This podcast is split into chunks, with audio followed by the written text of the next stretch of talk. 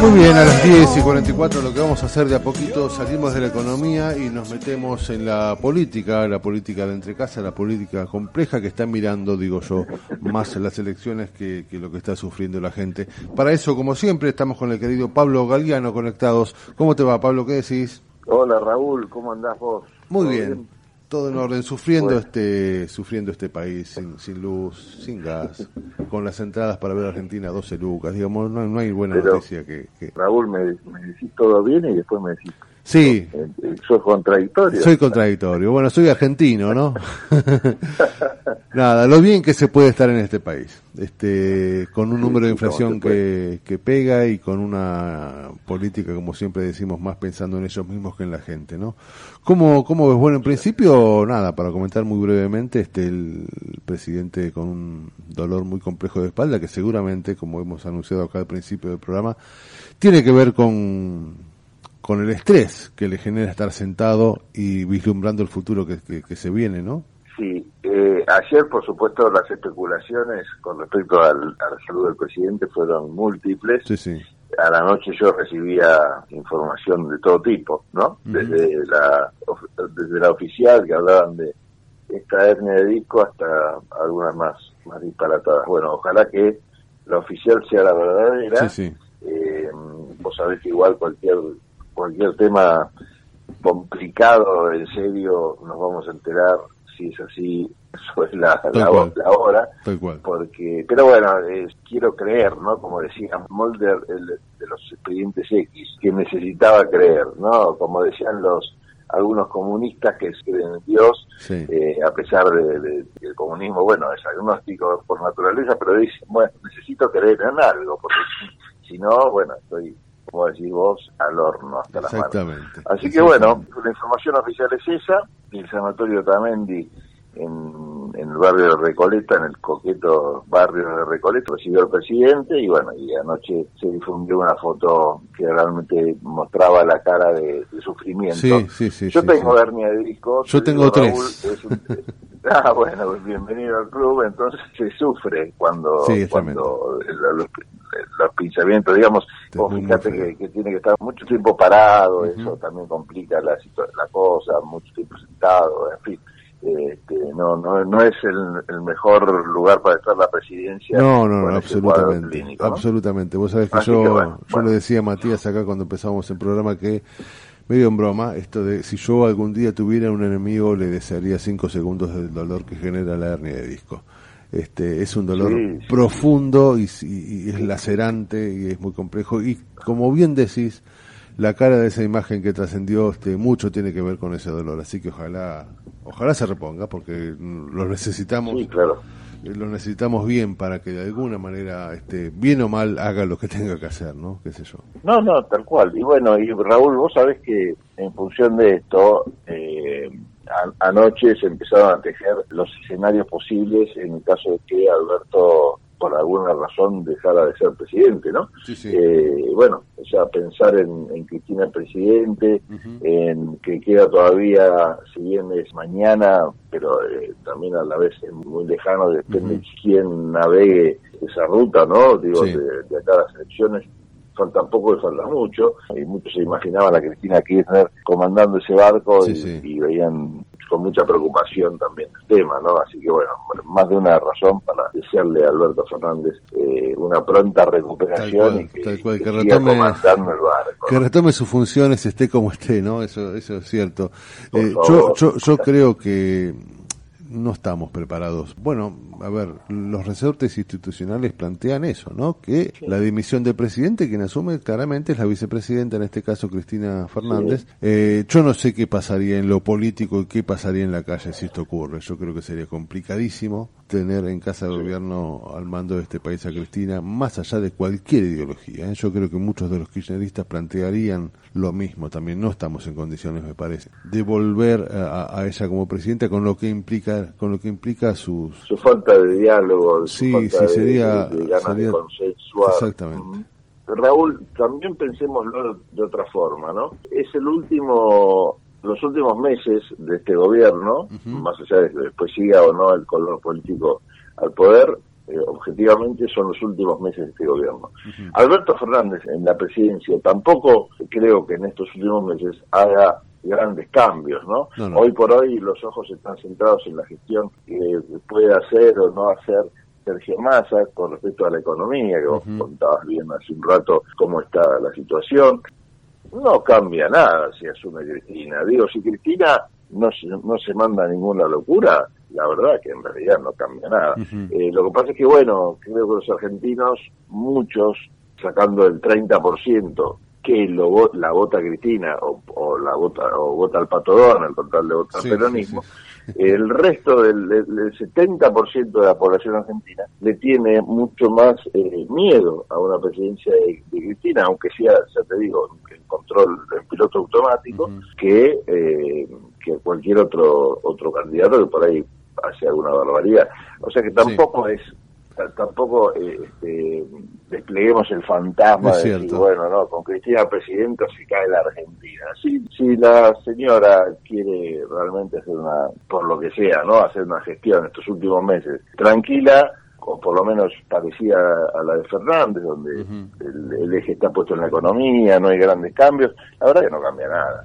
Pero bueno, nosotros tenemos esa especie de miedo a decir, ay, no, Cristina, no. Pero la verdad, que no sería tan grave. Digo, estamos tan mal.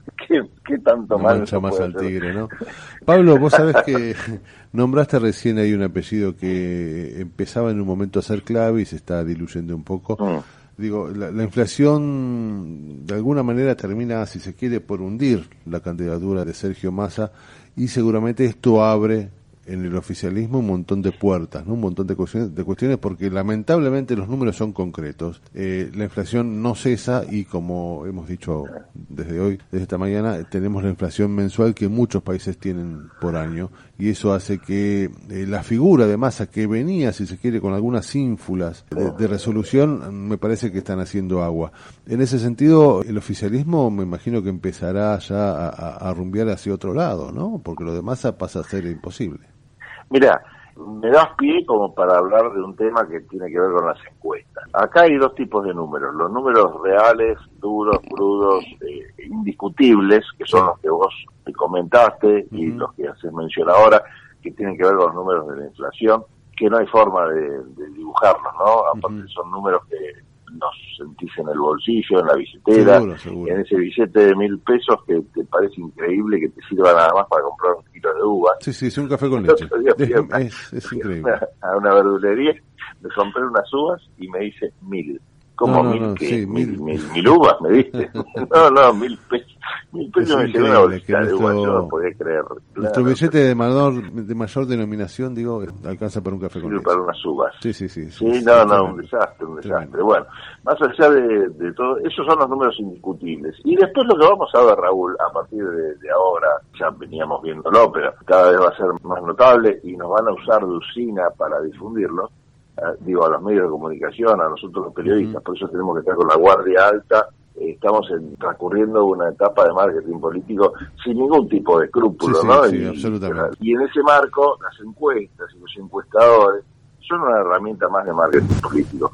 Hay dos tipos de encuestas. Una es la que realmente el político recibe con resultados reales que le sirven para, para laburar, es decir, ahí puede definir bueno cuáles son los intereses de la gente, las preocupaciones que tiene, eh, lo que no le interesa, en función de eso adecua su discurso, lo cual también es patético, ¿no? En vez de pensar política para solucionar las cosas, eh, están pensando a ver qué quiere la gente, y entonces en función de eso le digo lo Bueno, es un desastre la dirigencia, que es dependiente de eso.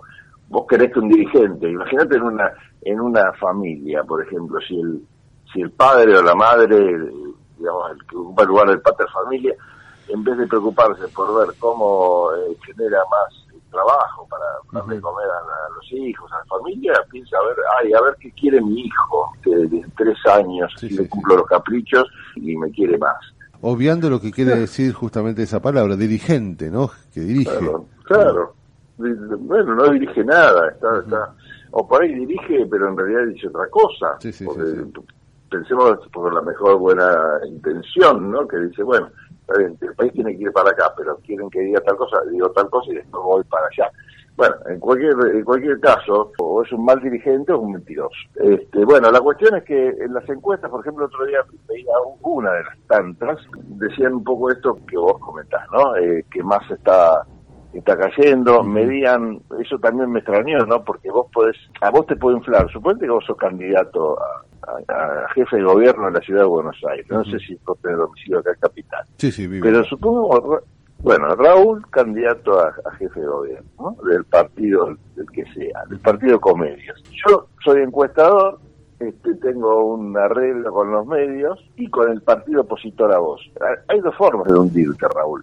Una es sacando las encuestas que dice a Raúl no lo vota nadie, salvo Javier Martínez, el operador, y Raúl, y la familia de Raúl, diez tipos, bueno. Y la otra forma es ni siquiera ponerte en las encuestas, ni temido, no existís.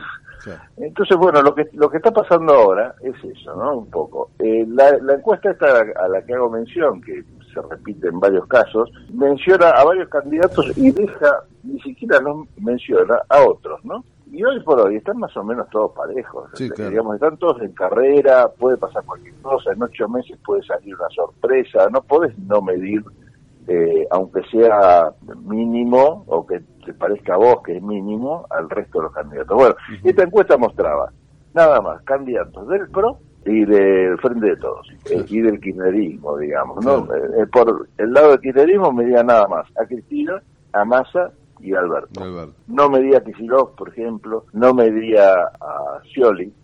Digo, dejaba de lado dos personas que no es fácil Seguro. bobo para, para dejarlos y por parte de Juntos por el Cambio medía a Larreta, medía a Bullrich y medía a Macri. Gerardo Morales, que hoy se lanza, hoy hace un acto de lanzamiento de su precandidatura presidencial a las 6 de la tarde, no estaba medido, Manes, Facundo Manes tampoco estaba medido, que todavía no dijo que no quiere ser candidato a presidente, sigue insistiendo en esto. En fin, y bueno, sí lo medían a mi ley, ¿no? Es decir, siete candidatos cuando en realidad vos tenés un abanico de por lo menos no sé, 12. Sí, sí, que son todos muy parejos, ¿no? Seguramente. Es una suerte de, dictadura de la encuesta también, ¿no? Claro, sí, vos sabés que, el, bueno, cualquier peronista que vaya hoy a las va a tener garantizado ese 30%. En realidad muchos se lo adjudican a Cristina, pero yo creo que es más que de Cristina, que solamente tiene la provincia de Buenos Aires, que no es menor, pero el resto del país no, la banca mucho, pero igualmente, sea un candidato K, sea un candidato albertista, sea Scioli, sea Kicillof, que, que el peronismo va a tener ese 30% seguro. El histórico, ¿no? Eh, no importa el candidato, es el histórico, tal cual sí, Sí, sí, la oposición va a tener tanto. Peronismo, claro. Un, sí, un 40 por ahí, que es lo, que sacó en las últimas elecciones. Así que bueno, y el resto. Y el resto es la clase media independiente, no, La clase media independiente que creo que va a terminar volcando hacia un lado o hacia, o hacia el otro, ¿no? Eh, la clase media a veces es un poco volátil, pero pero es, verdad, los números siempre dan más o menos lo mismo, eso es cierto. y también coincido que. No, no vamos a tener problemas. Eh, pero no sorpresas, no problemas. Sí, sí. problemas sí vamos a tener, sorpresas no creo. Problemas tenemos. Tal cual. Pero es cierto y coincido que, que más allá de Cristina, el periodismo siempre tiene esa base de 30 puntos dando vueltas.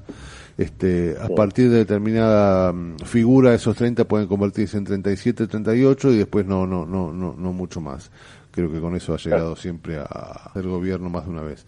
Eh, pero es, es, muy cierto. Lo, de las encuestas coincido, ¿eh? coincido absolutamente que es una suerte de dictadura de la encuesta donde te ponen y donde vos crees que lo único que hay para elegir es eso. Y bien decís, como, como planteas el tema de, Morales, eh, se me viene a la cabeza ahora el tema de Schiaretti también, que yo no sé si seguirá presente, se presentará o no, pero eh, está ahí, es parte de una opción que veremos en qué, termina, pero es verdad que no, no, no, no hay mucha medición al respecto, ¿no? Se miden los cabezas de serie nada más, ¿no? Sí, sí, tal cual. Bueno, Schiaretti no es un personaje eh, para no prestar la atención, ¿no? Eh, sobre todo en este marco que vos decís, de que la gente por lo menos los que no les gusta una u otra opción, bueno, ven en Esclarete, una sí, sí, qué sé yo. Córdoba le va muy bien y de hecho Tengo un amigo que dice que es parte, tengo un amigo que dice que es parte de ese peronismo perdonable y que en definitiva este, me parece una buena definición, ¿no? Y que en Córdoba, bueno, ha hecho, ha hecho una, una, una gran gestión.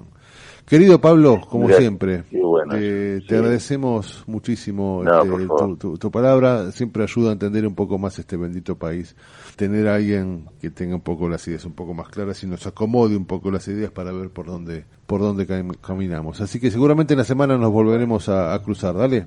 Bueno, muy generoso Raúl las palabras y, como no, a disposición de ustedes. Un abrazo grande. Un abrazo para vos, Pablo, querido. Las 11.02 era Pablo Galeano comentándonos el día a día de lo que este, nos regala esta Argentina en su versión política. Vamos a informarnos y seguramente escucharemos música y volveremos ya con la segunda hora acá en la